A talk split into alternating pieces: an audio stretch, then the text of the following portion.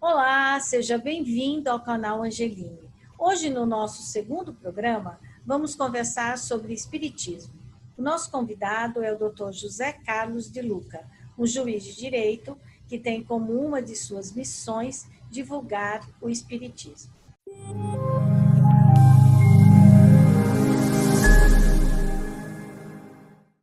Dr. José Carlos já deu mais de 3 mil palestras gratuitas falando sobre o Espiritismo e também tem 21 livros publicados, um milhão de exemplares vendidos e todos os seus exemplares, tudo que ele recebe, ele doa para instituições. Doutor José Carlos, é um prazer tê-lo aqui no nosso canal e eu gostaria de começar perguntando para o senhor como é que o meio jurídico, né, o senhor, um juiz tão respeitado, como é que o meio jurídico encara o senhor é, que tem uma parte espiritual literalmente tão grande na sua vida? É um prazer estar aqui conversando com você, Cristina, com os amigos que estão nos acompanhando nesse momento. Olha, eu nunca tive qualquer problema, qualquer retaliação, qualquer preconceito, mesmo porque nós temos uma quantidade muito grande de juízes que são religiosos. São católicos, são protestantes, alguns são budistas, né? outros é, não têm nenhuma religião de, de prática, mas são profundamente respeitosos em relação a, a esse trabalho que nós desenvolvemos, sobretudo porque nós eh, não usamos a toga para fazer um proselitismo religioso. Quer dizer, eu ali, enquanto juiz, eu sou um homem né, que não está utilizando o cargo para fazer pregação religiosa. Então, eu acho que isto é, é uma coisa que qualquer colega estaria muito atento, né? E talvez eu não, não sofra nenhuma represália exatamente porque mantenho uma distância, né, cada coisa no seu momento, embora, claro, que os fundamentos religiosos, é, como em qualquer um, sejam religiosos, filosóficos, políticos, eles interferem no ser humano que está por detrás da toga, né? mas nunca no sentido de fazer com que a prática jurídica é, ela seja permeada com o objetivo de conquistar adeptos para essa ou aquela religião. Quando uma pessoa diz que ela é espírita, ela acredita exatamente em quem? Acredita em algumas coisas. Primeiro, acredita que ela é um espírito, um espírito. Que ela não é esse corpo, que esse corpo é uma vestimenta do espírito que é imortal. Então, é, e que nós estamos aqui na Terra num processo de desenvolvimento desse espírito, que foi criado por Deus, simples, ignorante, quer dizer, ignorante dos seus próprios potenciais, e que tem uma jornada a fazer de evolução até atingir um estágio de elevação, um estágio de purificação, onde ele consiga chegar ao patamar de um espírito depurado, de um espírito da condição, por exemplo, de Jesus Cristo. Então, o espírita crê que é um espírito em caminhada de evolução, que esta atual existência é um pedaço da sua jornada eterna, que começou já há longos e longos tempos, e que vem passo a passo, degrau a degrau, encarnação a encarnação, aprendendo, se depurando, se refazendo, se melhorando, se aperfeiçoando, até chegar um dia, e esse dia está muito longe, é, à condição de um espírito elevado, um espírito de luz, né, como nós geralmente costumamos chamar aqui né, no Espiritismo. Ah, é um espírito de luz. Luz por quê? Porque ele já tem lucidez. Ele tem consciência de quem ele é, da missão dele e de qual caminho ele deve percorrer para atingir o objetivo da sua existência. Em então, rápidas palavras, poderia dizer isso. Então, o espírita, ele acredita em Deus, que é um Deus único, ele acredita em Jesus Cristo, e eu vi o senhor numa live falando de Nossa Senhora, e acredita também na Virgem Maria, é isso? Acredita em Deus, não com aquela visão antropomórfica de um Deus feito à imagem e semelhança do homem, mas acredita num Deus que é a inteligência, como está em o livro dos Espíritos. Né? Deus é uma inteligência, né? é a inteligência suprema, a causa criadora de tudo. Acredita em Jesus, porque Jesus nos é apresentado no Espiritismo não como o Filho de Deus, ou não como o próprio Deus, mas como um espírito também criado como nós, que fez a sua trajetória evolutiva e que atingiu o patamar da sua evolução e que hoje nos serve como um modelo e nos serve como um guia, como um exemplo, como uma diretriz, um orientador de caminhos. Jesus é então, é um espírito de luz. O espírito, segundo o espiritismo, é o espírito mais evoluído que pisou o chão desse planeta. E ele é para o espiritismo é considerado o dirigente espiritual do planeta Terra, o governador planetário e o espírito mais evoluído que aqui esteve. Sem demérito para todos os outros grandes líderes religiosos que aqui também estiveram.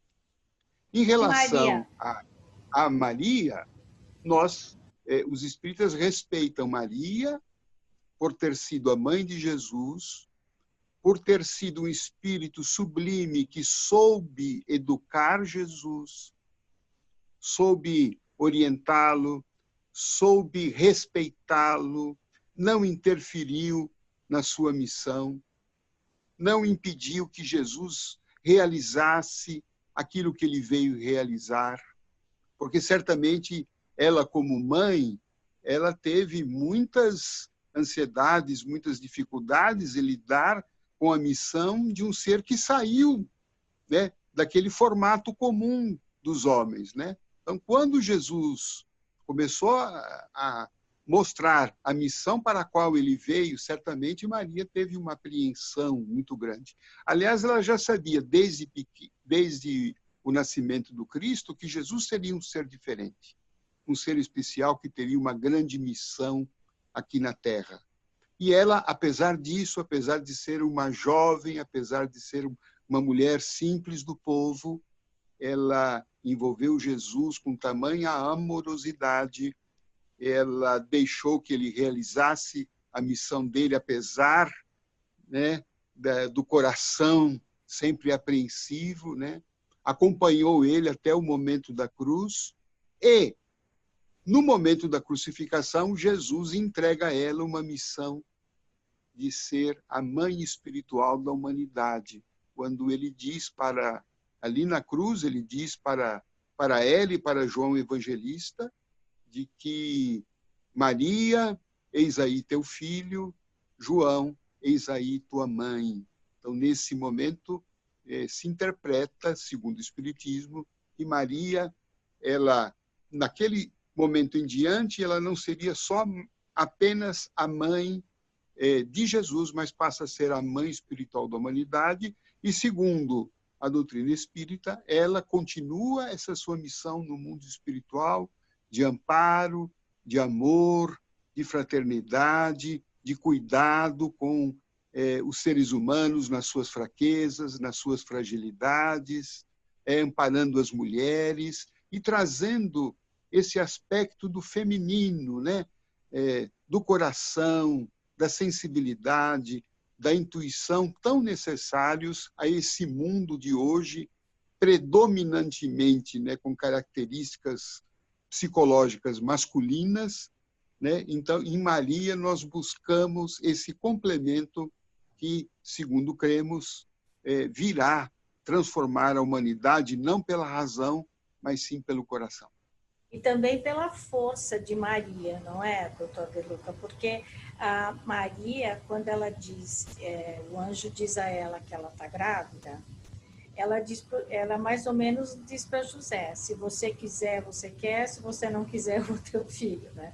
Vamos dizer assim, a maneira como ela se impôs, né? É, aceitando tudo isso, não só pela fé, mas pela coragem dela, não é? De assumir e de dizer, bom, acreditem ou não, eu estou grávida, né?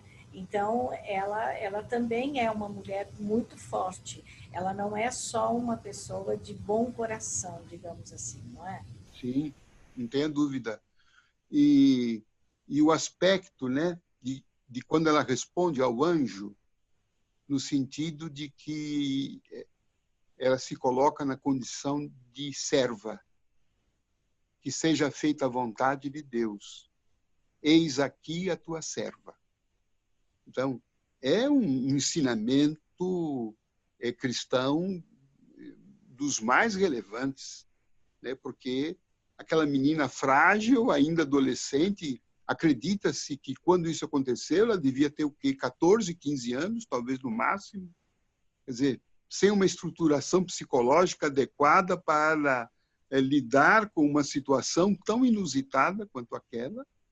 E ela disse. hoje, né? Uma menina dizer que está grávida já é um espanto. Você imagina o que foi há 2020 anos atrás. É aquela questão né, da união dela com José, que ainda Isso. estava aparentemente é. consolidada, né? E, e ela não, né? Por força dessa coragem, dessa determinação, acreditamos nós por força de uma preparação, ela deve ter certamente, na concepção de Jesus, é, para a, a vinda de Jesus ao planeta, certamente Deus quis escolher uma mulher com um perfil de força, de coragem, de amor, de renúncia, para poder levar essa missão adiante. Já imaginou uma mãe que fosse possessiva uma mãe que fosse ciumenta, uma mãe que fosse abafar Jesus, né, que não fosse estimular. Aliás, o primeiro milagre do Cristo, nas bodas de Canaã, surgiu por impulso dela. Exato, ela vai e pede a ele. Né? Pede a ele né, que transforme lá a água em vinho. E ele, até que resistindo um pouquinho, ele falou: mãe, não é, não é chegado o meu momento, mas ela dá um jeitinho ali e fala para os empregados, ó, faça tudo o que ele pedir. E sai de cena como a dizer, olha, meu filho, é, é pedido de mãe. Por isso que surge também essa figura de Maria como um espírito intercessor, né? aquela que intercede pela humanidade junto aos planos divinos. Doutor De Luca, e quando alguém fala assim, é, vamos ao, é, eu frequento o espiritismo, mas é mesa branca. Por que que tem esse termo?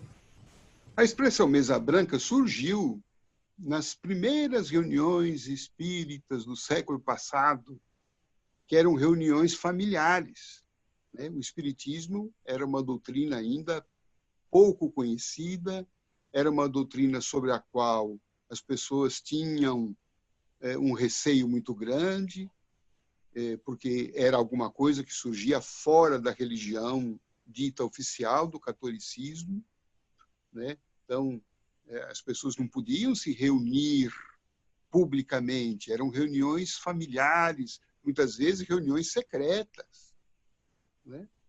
Então, por serem reuniões familiares, eram feitas em volta de uma mesa, e as pessoas, né, com aquele sentimento de, de que o branco ele simboliza o divino, colocavam geralmente uma toalha branca na mesa. Então surgiu essa expressão, né, eu vou na mesa branca, né? que era, é, diferentemente do que ocorre hoje, né? com o movimento espírita, com centros abertos, reuniões públicas, né? É, eram reuniões muito íntimas, feitas ali num cantinho da casa, na sala, na mesa de jantar, e as pessoas em volta da mesa. Então, eram reuniões com cinco, dez pessoas no máximo. Né? Eram reuniões muito íntimas. Depois, a partir de 1950, 1960, é, esse padrão começou a mudar, o Espiritismo se tornou mais conhecido graças a Chico Xavier, né? se tornou popularmente conhecido no Brasil todo. Então, os centros se organizaram, vieram a público, o Estado não interferiu, né, como não poderia deixar de ser nas reuniões. Então, o Espiritismo começou a ser mais estudado. Hoje nós temos escolas para estudo da doutrina espírita, as reuniões são públicas. Então, esse aspecto de mesa quer simbolizar as reuniões primor, primórdios do Espiritismo aqui no Brasil, reuniões familiares, para o estudo, pouco estudo da obra de Allan Kardec, e uma característica mais de mediunismo, muitas é, incorporações é, de espíritos que eram esclarecidos, espíritos que vinham dar orientações, e ao longo do tempo isso foi se é, modificando para que o espiritismo fosse também estudado, né? para que as pessoas não ficassem apenas na dependência do aconselhamento de espíritos, mas que elas próprias pudessem estudar o espiritismo, estudar o evangelho, para que, enfim, tenham esclarecimento, se auto-iluminem e não Vamos ficar na dizer que democratizou, não é isso? Claro, popularizou, ampliou e trouxe consciência espiritual. Porque no começo, e talvez não pudesse ser diferente no começo, havia muita dependência né, de consulta dos espíritos. E a pessoa se anulava no poder dela de adquirir a sua maturidade espiritual, do que ela deveria fazer, do que ela não deveria fazer, que caminho Agora, ela deveria. Doutor De Luca, quando as pessoas vão, é, tem essa história de que você conhece Deus pelo amor ou pela dor, é? Eu me lembro, quando eu era bem mais jovem, morava em Americana, tinha um casal, o doutor o senhor José Rampazzo e a sua esposa, Dona Ida. Eles eram, foram os primeiros seguidores de Allan Kardec, acho que na cidade. E eu via sempre o doutor o senhor Rampazzo indo até a funerária. E curiosa como eu era, um dia eu fui lá na funerária perguntar o que tanto aquele homem ia lá, porque ele usava paletó e tal, ele me chamava atenção. E aí eles disseram, ele vem pegar o endereço das famílias que perderam seus entes queridos. E eu bati na casa dele, queria saber o que, que ele fazia com esse endereço. E ele tinha muita paciência, porque eu era muito curiosa e falava muito como eu falo, né? E aí eu perguntei para ele. Aí ele disse: Eu dou um conforto a esta família. Então, o que, que eu faço? Eu escrevo uma carta, coloco pelo correio envio. Se a família que precisar de algum consolo, de algum conforto, ela me procura. E, e assim eu conheci um pouco do Espiritismo, mas muito pouco. Mas o que eu tenho na minha lembrança é esse senhor, esse casal, que é um casal maravilhoso, que agora já fez a passagem, né? E, e, eles te, e ele tinha essa coisa de viar. Aí eu comecei a é, lembrava muito, enquanto queria falar com o senhor também, sobre essas mães que se desesperam quando perdem os filhos. Eu imagino que é da morte, a pior das dores deve ser perder um filho. E então muita gente também procura o espiritismo para saber o que os mortos, os que os que estão do lado de lá, os que já foram, teriam seus recados para dar. Isso acontece muito, isso ainda acontece. O que, que é exatamente isso? Quer dizer, é, porque às vezes parece que quem não frequenta é assim, eu quero saber o que minha mãe tem a dizer para mim. Eu vou lá e alguém vai psicografar. O que, que exatamente acontece? Quero dizer que o espiritismo é o braço consolador do cristianismo. Porque ele ele abre portas que as outras religiões eh, não conseguem invadir. E aqui não estamos fazendo crítica a quem quer que seja. Né? Porque o Espiritismo vem como, uma das suas propostas da ideia de que a morte não é o fim, é apenas uma passagem do espírito para outra realidade vibratória. Ele mudou de endereço cósmico ele está numa das muitas moradas existentes na casa do Pai, como disse Jesus. Então, a morte não, não é o fim. E isto é a coisa mais terrível que poderia existir. E todas as religiões é, sempre falam que Deus é bom, é, sempre falam né, que Deus é, nos convida ao amor, então, a gente ama, a gente se apega a determinada pessoa e vem a morte e é o fim. Que Deus sádico seria este que nos manda amar, fazer o bem, renunciar em favor da felicidade do outro. E aí vem a morte e acaba tudo. Vem o nada.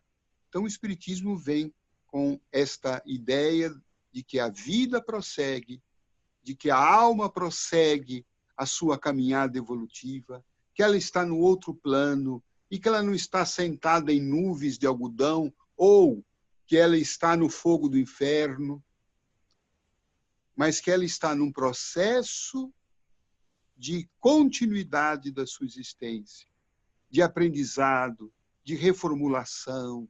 Tanto é que nas obras de Chico Xavier, nós vamos verificar inúmeras notícias vindas através do próprio Chico Xavier, de que esses espíritos familiares, de que esses jovens que partiram prematuramente, é, estão no mundo espiritual, estão estudando, estão se preparando, estão trabalhando nas escolas do mundo espiritual. Então, não há um, um ócio, não há um, um, um nada a vida é uma continuidade de trabalho. E, José Carlos, quem volta... aquele filme, desculpa, aquele filme Nosso Lar, ele retrata bem o que o senhor está dizendo, é isso? Sim, exatamente, exatamente, né? Nós vamos ver, né, o médico André Luiz que desencarna aqui, veja do jeito que ele desencarna aqui, ele acorda do outro lado, né? E depois de um processo ele vai para é, um hospital do mundo espiritual, ele vai ser tratado, ele vai receber energias novas, vai receber conselhos, ele vai fazer um balanço da vida dele, onde é que ele acertou, onde é que ele errou, né? E aí ele começa o quê? Começa a trabalhar lá, começa a ajudar. Né? E começa a se preparar para a sua próxima passagem para a sua próxima vinda à Terra. Então, essa quem morre passagem, prematuramente. Desculpa, essa passagem, essa volta para cá, essa determinação, quem faz é a pessoa, o espírito, ou é Deus? Deus tem essa. Ele interfere nesse processo? Deus governa o mundo através dos seus ministros. Por exemplo, Jesus, segundo o Espiritismo, é o ministro de Deus. Tem muitos outros. E esses ministros, por sua vez, têm auxiliares, que por sua vez têm outros auxiliares. Então, há uma rede de orientação. Então, no mundo espiritual, nós temos espíritos de extrema elevação que vão nos auxiliando na condução do nosso processo evolutivo. Por exemplo, nós temos um anjo de guarda, todos nós estamos aqui na Terra, temos um anjo de guarda, que é um espírito superior a nós, que nos intui, que nos aconselha, né? que emite energias positivas para nós, Mas o que conversa conosco não chama, o espiritismo não chama isso de anjo da guarda, chama de chama, está lá no livro dos espíritos, está lá. Anjo ah, de guarda. Anjo, anjo de guarda, desculpa. E ele anjo conversa com a gente no sono. No sono, ou até durante o dia, através do pensamento. Né? E isso independe Porque... da pessoa ser espírita ou não? Vocês acreditam que todas as pessoas têm o seu anjo da guarda? Todas, todas, porque Deus não, não vai enviar anjos só para quem é de determinada religião. É. Né? Deus não tem religião, Deus é amor. E ele ama, independentemente se a pessoa é religiosa ou não. Um ateu, ele tem um anjo de guarda. Quando uma pessoa vai ao centro espírita e uma outra diz que incorporou, ela, ela incorpora quem? A pessoa gostaria que ela incorporasse. Ela incorpora quem ela quer ou ela incorpora quem chega. Como que acontece essa? Quando fala em incorporar, é, porque às vezes as pessoas têm também uma ideia assim, ah, eu quero falar, sei lá com quem, quero falar com Einstein, eu vou lá no centro espírita. E eu sei que não é assim que funciona, mas eu queria que o senhor contasse como que se dá essa incorporação e por que que também, às vezes, as pessoas têm tanto medo, falar, ah, isso aí é o espírito, né? É, às vezes tem mais medo de espírito do que de vivo, né? Chega a ser engraçado isso mas existe Sim. isso. Né? O próprio termo incorporação não é muito adequado. É. Porque, na verdade, o espírito que se comunica, ele não está dentro do corpo do médium. Ele não, ele não tirou o espírito que está ali do médium né, e, e passou a ocupar o lugar. Não. Então, não há propriamente uma incorporação.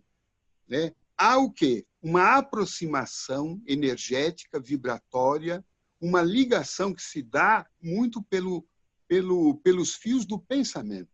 Então, é o pensamento de um, de um espírito que está atuando é, sobre o pensamento do médium. O pensamento do médium, geralmente o médium, a caixa dele é, é amplificada. Né? Ele tem uma sensibilidade é, é, maior do que geralmente a maioria das pessoas tem, de captar esse pensamento que vem dos espíritos, sejam eles bons ou espíritos é, infelizes. Agora, nunca é o médium que seleciona. Né? Chico Xavier dizia que o telefone sempre toca de lá para cá. Então, nunca é daqui para lá. Né? Então, muitas pessoas iam buscar o Chico, muitas mães, é, eu quero receber mensagem do meu filho, eu quero receber mensagem de fulano, de cicrano. E às vezes não vinha essa mensagem. Às vezes, numa reunião de 200 pessoas que estavam lá em busca de mensagem, vinham que oito, dez mensagens. E o Chico depois explicava: olha, não sou eu responsável. Quer dizer, é o mundo espiritual que determina quem pode quem deve, quem está em condições e quem necessita mais daquela mensagem que está aqui recebendo. Então, é, é impossível nós é, exigirmos de um determinado médium que ele incorpore ou receba uma mensagem de X ou Y, porque isso não depende dele. Se o médium prometer isto, você já desconfia do médium, porque isto está fora das possibilidades dele. Agora, quando é, eu tenho escutado muito agora durante a pandemia que as pessoas dizem assim: todos nós escolhemos estar aqui neste momento passando por isso. Então nós vamos conseguir segurar essa onda, nós vamos passar. É, todo mundo escolheu. É, o, o Espiritismo acredita que quando a gente, então, reencarna, volta para cá, a gente escolhe a condição que quer voltar? Creio, segundo o Espiritismo, nem todos estão em condições de fazer essas escolhas. Porque nem sempre nós temos uma lucidez e uma maturidade espiritual adequada para saber o que é melhor para nós. Quanto mais o espírito ele é crescidinho, vamos assim dizer, é um espírito um pouco mais maduro, esse sim tem um poder de escolha. Mas aquele espírito que é mais rebelde, ele ainda está em faixas mais iniciais da evolução, ele não tem maturidade. Então, escolhem por ele. Espíritos que são protetores dele, né? porque nós sempre temos um espírito acima de nós, pode ser um anjo de guarda, um mentor, um espírito de maior evolução, responsável por um grupo familiar, por um grupo de pessoas, ele tem, então, maturidade para é, discernir é, se é um bom momento, em que momento, em que local esse espírito vai reencarnar. Mas, de modo geral, todo mundo que está aqui na Terra, ou porque escolheu, ou porque alguém com maior sabedoria escolheu por ele, nós estamos vivendo no tempo que precisamos. Nós estamos vivendo no mundo que nós necessitamos. E o que quer dizer isso? Quer dizer que nós vamos reencarnar no mundo que é um espelho da nossa consciência. Que é um espelho de nós mesmos. E a gente fala: ah, o mundo é violento, o mundo tem corrupção, o mundo tem isto, o mundo tem gente que rouba, tem gente que mata, tem gente que é violenta, tem gente isto. Mas isto é um retrato da condição evolutiva dos que aqui estão reencarnando. Porque o mundo em si, ele é neutro. O mundo em si é neutro. Vejamos agora na pandemia, todo mundo ficou recolhido. Melhorou o nível da, da atmosfera, né, os níveis da pressão atmosférica, é, os mares estão se regenerando, muitos rios estão voltando a ter vida. Ora, Quer dizer, como nós afetamos o mundo com o nosso proceder. E segundo o Espiritismo, o que caracteriza a população dos que estão encarnados na Terra é, são espíritos, e é claro, eu estou me incluindo aqui, é, e, e sem querer ferir a quem quer que seja, mas do ponto de vista espiritual, o que predomina na população da Terra é espíritos ainda com traços é, de egoísmo e de orgulho. Agora, Nós somos ali egocentristas e orgulhosos. Mas o senhor concorda que hoje também existe muita gente do bem? Porque se existisse mais gente do que se chama do mal do que do bem, o mundo tinha acabado, o senhor concorda? Porque, assim, por mais, por mais que sejam denunciadas é, corrupções, tudo isso que, que vem, né? Parece que, que não, não, não para de, de colocar coisas para fora. Cada vez parece. Tudo que estava escondido parece que de repente saiu. Né? Mas, por outro lado, nunca teve tanto voluntário trabalhando. Existem até centros de voluntariado, gente que faz curso para ser voluntário, as pessoas falando sobre o bem. A pandemia também, com todos os problemas que ela gerou, olha, parece assim, todo mundo sabia que tinha pobre, todo mundo sabia que o mundo precisava de mais divisão, precisava de mais partilha, mas parece que teve que ter a pandemia para isso ser lembrado novamente não é? é então, Exatamente. tem mais gente do bem do que de gente do mal, o senhor concorda? Eu não, eu não chegaria a esta, esta estatística que você chegou. O senhor né? acha que isso é muito poliana? Não. É. É, vamos assim dizer. O, o que o, os espíritos dizem é que o mal ainda predomina na Terra. Há uma predominância do mal. Embora exista né, um grupo de pessoas vinculadas ao bem, que estão, de alguma forma, segurando a onda, para que a coisa não chegue né, a um extermínio total, como você bem disse. Né? E, graças a Deus, o que a gente percebe é que esse grupo dos bons tem aumentado. E aí que a gente começa, então, a perceber a grande missão que nós estamos na Terra. Nós estamos na Terra para superar o nosso egoísmo. Nós estamos na Terra para ter uma vida mais de partilha, né? uma vida de fraternidade, uma vida em que eu percebo que eu afeto o outro e o outro afeta a mim. Então não adianta pensar só no meu bem-estar e o outro que se dane, porque quando o outro se dana, eu me dano também. Nós estamos numa rede de interdependência. E é Por isso que Jesus nisso, fala. desculpa. E é pensando nisso que os espíritas é, acho que formam é o grupo que mais faz caridade, pelo menos que eu conheça no Brasil, não é? É. Quando os espíritos falam que o nosso traço é, é, é de egoísmo e orgulho, evidentemente, quais são os antídotos para isso? Como é que a gente sana isto? E aí, então, o Espiritismo traz essa proposta do fora da caridade não há salvação que é um mantra, vamos assim dizer, dentro do Espiritismo. Né? Porque, através do exercício da caridade, eu vou desbastando o meu egoísmo. Até o samba da mangueira, não é? Sem partilha não há futuro, não é isso? Não há futuro Exatamente. sem partilha, né?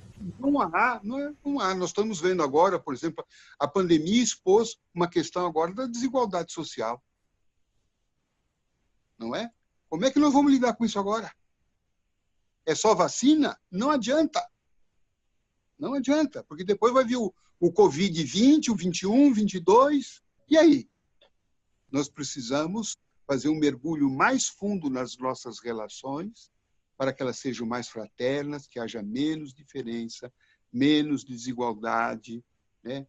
mais comunhão, né? então, né? mais conduta, progresso.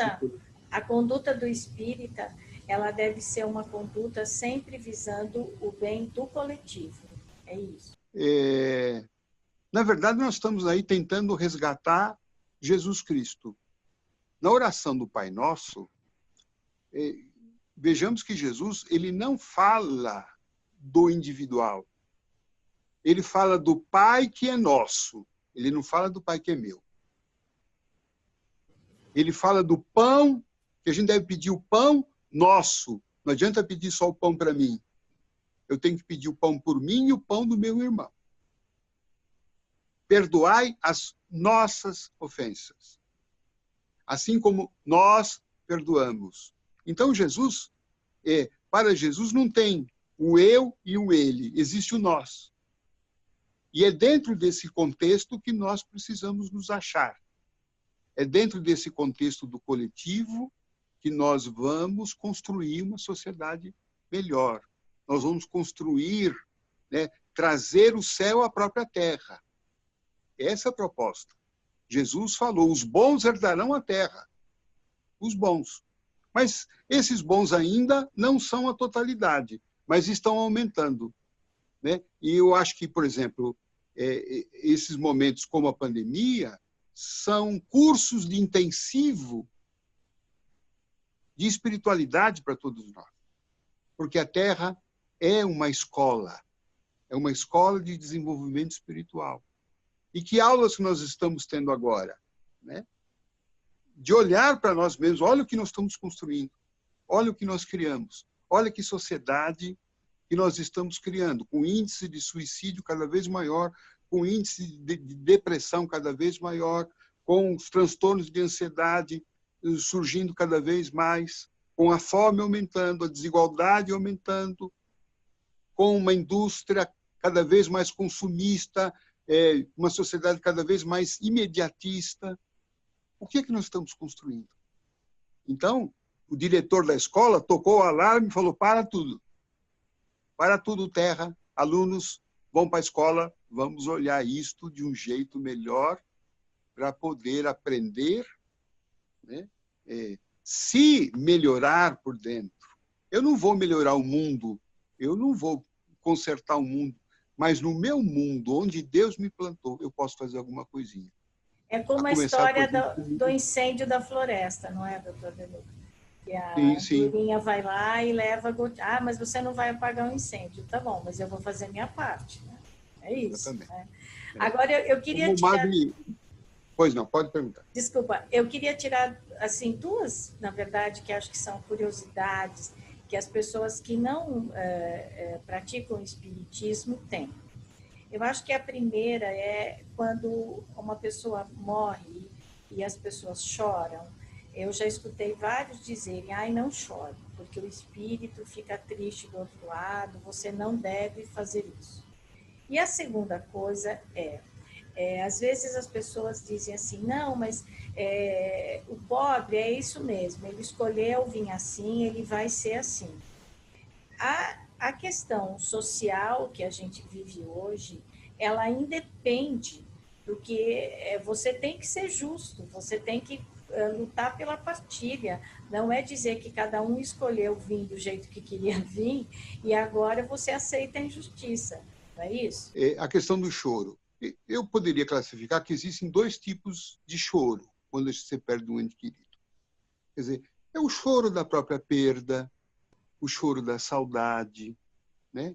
o choro de sentir que você não vai ter mais aquela proximidade física. Para este choro, é, não há nenhuma censura do Espiritismo, porque isso são questões humanas. Se você não chorar pela perda de um ente querido, talvez você esteja com algum problema. É. Isso mesmo. Não é? Porque é um choro humano. E o Espiritismo não vem censurar isto. O que o Espiritismo vem dizer é o seguinte: que o teu choro, que as tuas lágrimas não se transformem em desespero e revolta. Aí percebe? Aí já são lágrimas ácidas. São lágrimas de revolta. São lágrimas que levam a pessoa a uma depressão. Este choro, sim, nós precisamos é, evitar. Porque esse choro, ele representa um sentimento e um sentimento que é comunicado ao espírito que partiu. E embora ele tenha partido, há laços espirituais que foram construídos durante a própria vida e talvez de vidas até anteriores. Esses espíritos muitas vezes já estão convivendo há muitas encarnações. Então eles têm laços energéticos construídos de modo que o espírito que partiu, ele, ele continua sentindo tudo o que nós estamos sentindo aqui. Então, se ele vê que nós estamos chorando de saudade, ele fica até feliz. Puxa vida, né? É, eu estou fazendo falta, legal. Que bom que o sentimento é esse. Mas se é um sentimento de revolta, que quem ficou aqui está acabando com a sua vida, está entrando em depressão, não quer mais trabalhar, quer se matar, aí isto prejudica eles, porque eles falam, puxa vida, a minha partida aqui, é, a minha vinda para cá está trazendo problema ali, é, eles estão deixando de viver por minha causa, meu pai e minha mãe é, não estão mais cuidando da vida porque me perderam, estão querendo se matar, meu pai não sai, não sai do cemitério, minha mãe está numa depressão, a família acabou por conta disto. Isto é um peso para o espírito que foi. Porque ele fala, meu Deus, olha o que aconteceu. Olha a tragédia que aconteceu, minha família está se acabando por mim. E isso nós temos que evitar. Então, Agora, o que o senhor está saudade... me dizendo, desculpa, o que o senhor está me dizendo é que quando então a gente morre, a gente consegue olhar e ver o que ficou aqui. É isso? Claro, tanto é que em muitas comunicações que Chico Xavier recebeu, e eu estudei milhares delas, o espírito falava: mãe, olha, aquele dia que você foi lá no cemitério, que você me levou essa flor, você foi lá e tal coisa, que você é, falou para fulano tal coisa. Mas ele fica ligado porque alguém fala nele ou ele fica ligado porque ele quer ver o que está rolando aqui? Às vezes as duas coisas. Porque os canais de comunicação não foram interrompidos. Não foram interrompidos. Quem está aqui pensa quem está lá. E quem está lá pensa em quem está aqui. É? Sonha, né? tem, tem, o intercâmbio continua. Então nós precisamos cuidar porque esse intercâmbio seja sadio. Que tenha saudade, sim, dizer meu filho, meu marido, minha mãe, mãe, eu sinto falta de você, você é o amor da minha vida, mas eu te amo e eu quero que você fique bem. Porque quem ama quer ver o outro bem. Né? Nós não podemos ter um amor que, em nome desse amor, a gente vai estragar a vida do outro. Falou, oh, meu filho, estou pensando em me matar, viu? Vamos, que amor que é esse? Olha, minha vida acabou aqui, viu, filho? Viu, marido? Viu, mãe? Viu, pai? Nossa, que amor que é esse? A gente está mais pensando na gente do que no outro. O amor tá seria segue seu caminho, vai à sua luz, se, é, como é que fala? Se especialize espiritualmente, estuda, segue sua vida Estude, que a gente vai tocar a nossa. É isso. Exatamente. É o que eu falo com a minha mãe, que está no mundo espiritual. Minha mãe sempre queria estudar aqui, nunca pôde por uma série de circunstâncias. E eu falo para ela mentalmente, mãe, ó, vai fazer o que você não pôde fazer aqui. Vai estudar, vai vai fazer as coisas boas que você quis fazer e merecidamente agora você pode. E falo é, tudo isso com muita saudade. É, claro. E aí, como é que fica essa segunda parte? Que as pessoas, às vezes, justificam a miséria, a pobreza, a fome, a tristeza, é. dizendo, ah, a pessoa tem que passar por isso mesmo. É, Allan Kardec, ele nunca usou a expressão karma vinda das religiões do hinduísmo do Oriente.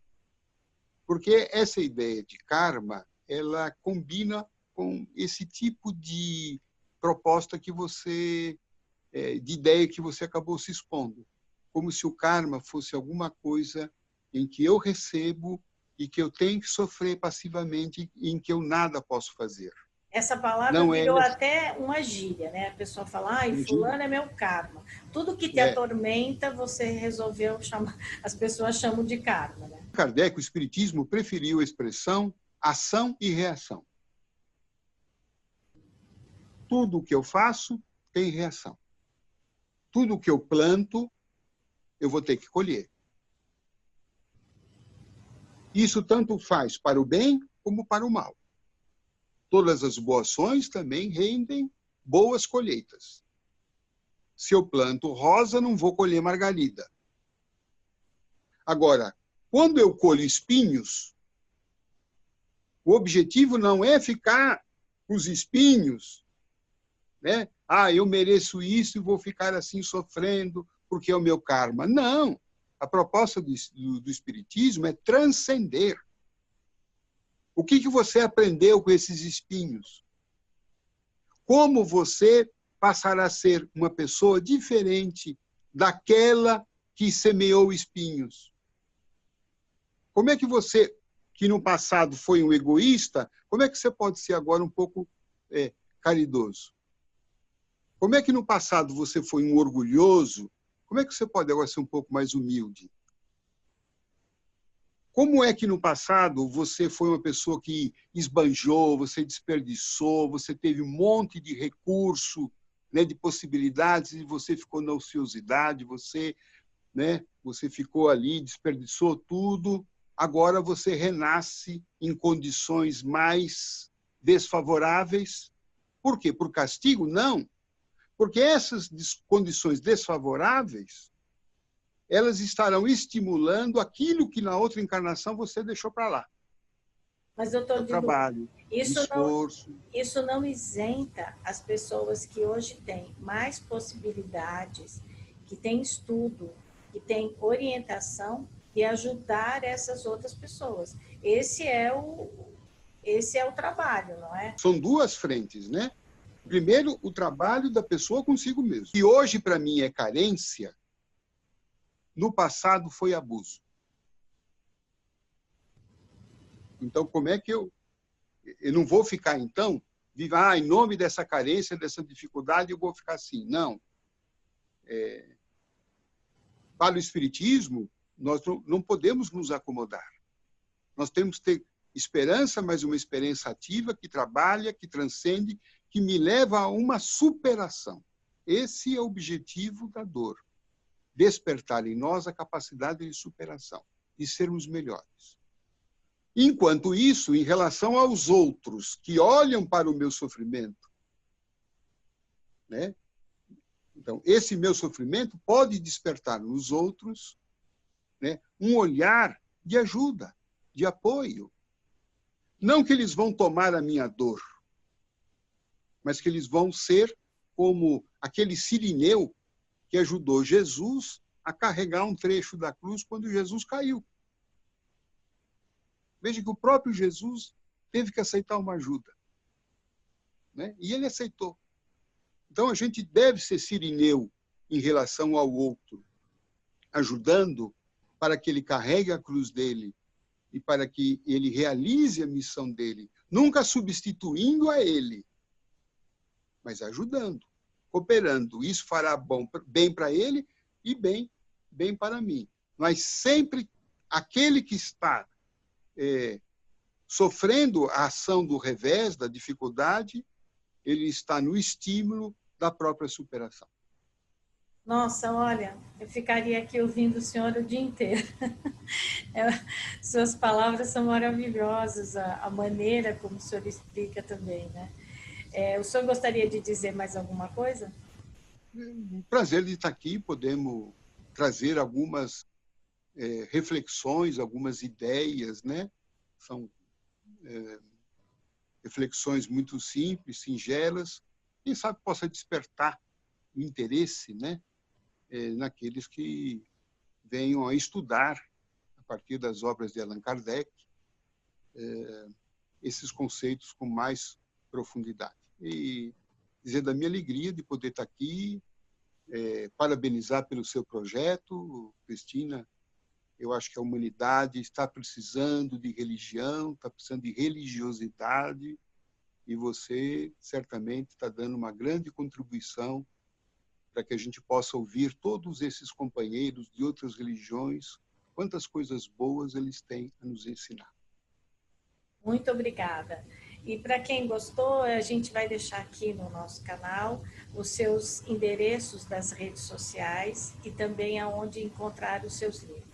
Muito obrigada, doutor José Carlos de Luca, e parabéns pelo seu trabalho, pela sua missão e pela maneira simples com que o senhor explica algo que, para quem não conhece, parece tão complicado. Né? Muito obrigada. Muito obrigado. Estou aqui à sua disposição. Obrigada.